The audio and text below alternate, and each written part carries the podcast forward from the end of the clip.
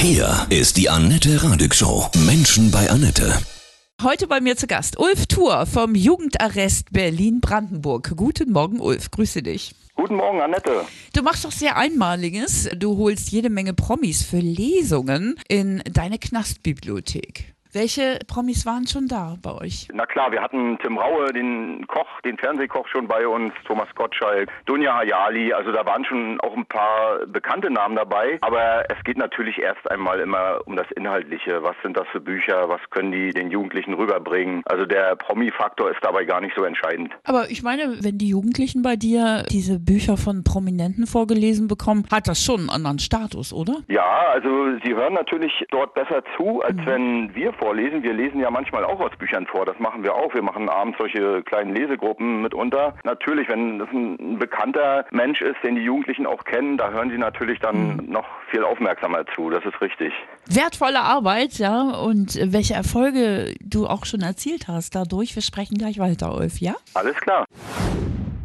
Ulf Thur ist heute bei mir vom Jugendarrest Berlin-Brandenburg. Du holst jede Menge Promis für Lesungen in deine Knastbibliothek für deine Jugendlichen. Der berühmte Koch Tim Raue war auch da bei euch, ne? Ja. Dem haben sie auch gut zugehört, ne? Weil der hatte ja auch eine schwierige Vergangenheit, ne? Der war tatsächlich in seiner Jugend auch gut unterwegs. Er war in mhm. einer Straßengang in Kreuzberg ziemlich aktiv und hat dann später durch seinen Job oder durch seine Ausbildung eigentlich den Absprung geschafft. Und er ist eben auch ein gutes Beispiel dafür, dass es nie zu spät ist, dass man es noch schaffen kann, selbst wenn man ja schon einen gefährlichen Weg eingeschlagen hat. Mhm. Und der Tim Raue, der hat es den Jugendlichen auch gut rübergebracht und auch mit einer sehr resoluten Ansprache, mhm. aber eben auch, ähm, ja, er war auch sehr zugänglich und hat den Jugendlichen eben das gut erklärt, dass, dass man eben äh, noch nicht aufgeben muss, sondern auch an sich arbeiten kann und Hilfe annehmen muss. Und das hat er alles getan und was aus ihm geworden ist, hat man ja jetzt gesehen. Was kommen für unmittelbare Reaktionen äh, deiner Jugendlichen, die im Gefängnis sind? Naja, zum einen ähm, sind es ja Jugendliche, die normalerweise die wenig lesen oder ja tatsächlich fast gar nicht mehr, also zumindest Bücher. Natürlich lesen Jugendliche, die lesen jeden Tag auf ihren Handys und so weiter. Wenn die dann bei uns sind, auf einmal sind die technischen Geräte weg. Wenn diese Arrestraumtür zugeht, du hattest ja vorhin gesagt Knastbibliothek, wir sind kein richtiger Knast, aber wir, wir sind eine Jugendarrestanstalt und da sind die Jugendlichen dann abends schon eingeschlossen in ihren Räumen. Sie haben dann plötzlich keine Handys mehr, keine hm, Spielekonsolen, kein Fernseher. Die sind maximal vier Wochen bei uns und da werden Bücher plötzlich interessant und da sind die Reaktionen dann doch, ja, manchmal auch echt überraschend. Die sagen dann, ja, ein Buch lesen, das, das war total spannend, das ist eigentlich viel besser als ein Film gucken. Also solche Sachen habe ich da auch schon gehört. Wie schön. Du hast das alles organisiert, selbstständig, diese Bibliothek im Arrest? Ja, also es ist so, dass vom Gesetz her ist es vorgeschrieben, dass eine Jugendarrestanstalt eine Bibliothek oder eine Bücherei haben muss. Da steht so sinngemäß drin, der Jugendliche kann die Anstaltsbücherei benutzen, aber wie diese Bücherei gestaltet sein soll, das steht da überhaupt nicht drin. Und mhm. äh, da ist es auch ganz unterschiedlich und hängt dann schon auch vom Engagement der einzelnen Mitarbeiter ab. Also mhm. wer selber sich für Bücher interessiert, der geht dann da auch ran und, und versucht da ein bisschen was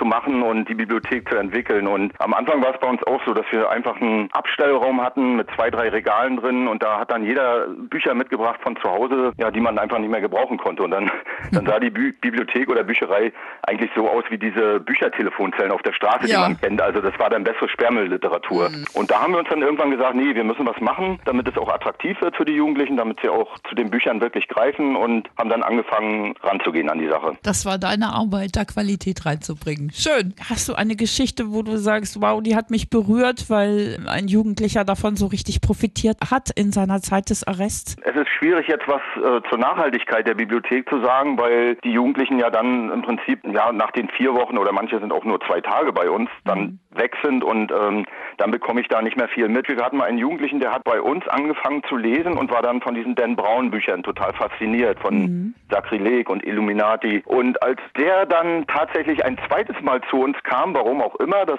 lasse ich jetzt mal dahingestellt, mhm. da kam der direkt auf mich zu und hat gesagt, hallo Herr Tour, ich habe ja damals diese Bücher gelesen von diesen Dan Brown und gibt es da ein neues, haben Sie das da? Also Toll. der hat draußen leider nicht weitergelesen. Ich habe ihn dann auch gefragt, ob er da mal in eine Bibliothek gegangen ist. Das hat er nicht gemacht, aber mhm. sobald er bei uns war, wollte er wieder lesen. Das hat mich natürlich erstmal gefreut und ich versuche jetzt inzwischen auch die Jugendlichen ja zu motivieren, dass sie eben nach dem Arrest vielleicht auch mal in eine Bibliothek draußen, in eine Gemeindebibliothek oder Stadtbibliothek gehen. Also man kann dort ja auch Spielekonsolen ausleihen, ins Internet gehen, mhm. Spiele, das haben wir bei uns ja nicht und die Bibliotheken draußen sehen natürlich dann doch schon noch ein bisschen anders aus.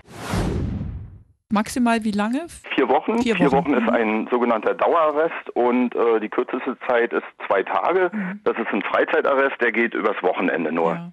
du kümmerst dich da um die Bibliothek, ja, und äh, stellst die gut auf, dass die Jugendlichen Zugang zu guten Büchern haben. Wird auch gut genutzt, ne? Also wir haben tatsächlich eine Nutzerquote von 95 Prozent.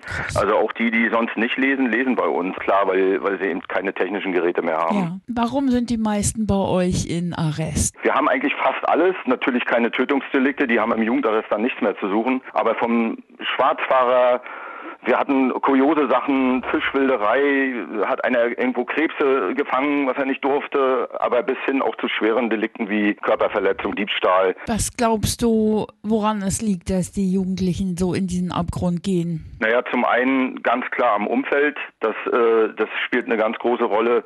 Die familiären Verhältnisse, wie die Jugendlichen aufwachsen, ob der Halt zu Hause entsprechend da ist, aber eben auch der Umgang untereinander mit ähm, anderen Jugendlichen, mit wem ist man da unterwegs abends. Manchmal sind es wirklich Geldsorgen auch, das muss man auch sagen. Und jetzt bist du als Justizvollzugsbeamter in deiner Berufung, oder?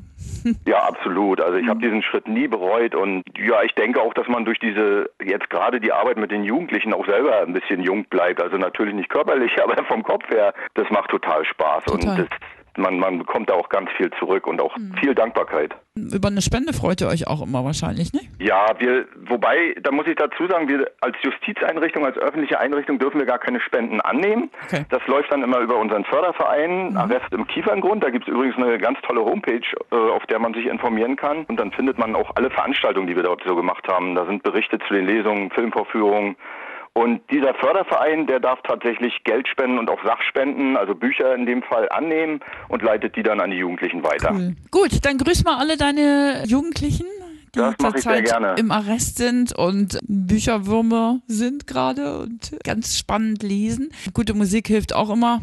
Was kann ich dir auflegen? Ja, da, da war ich noch in meiner alten, alten Berufung als Eisenbahner unterwegs und da habe ich auch noch an der Ostsee gewohnt und da gab es ein ganz tolles Konzert in Rostock, das was mir gerade einfällt mit Brian Adams. Summer of 69 würde ich mir wünschen. Sehr schön. Wird ja mal Zeit, dass die Sonne höher geht, ne? ja. Alles Gute, lieben Dank. Danke. Ja, tschüss. Dir auch, Annette. Ciao.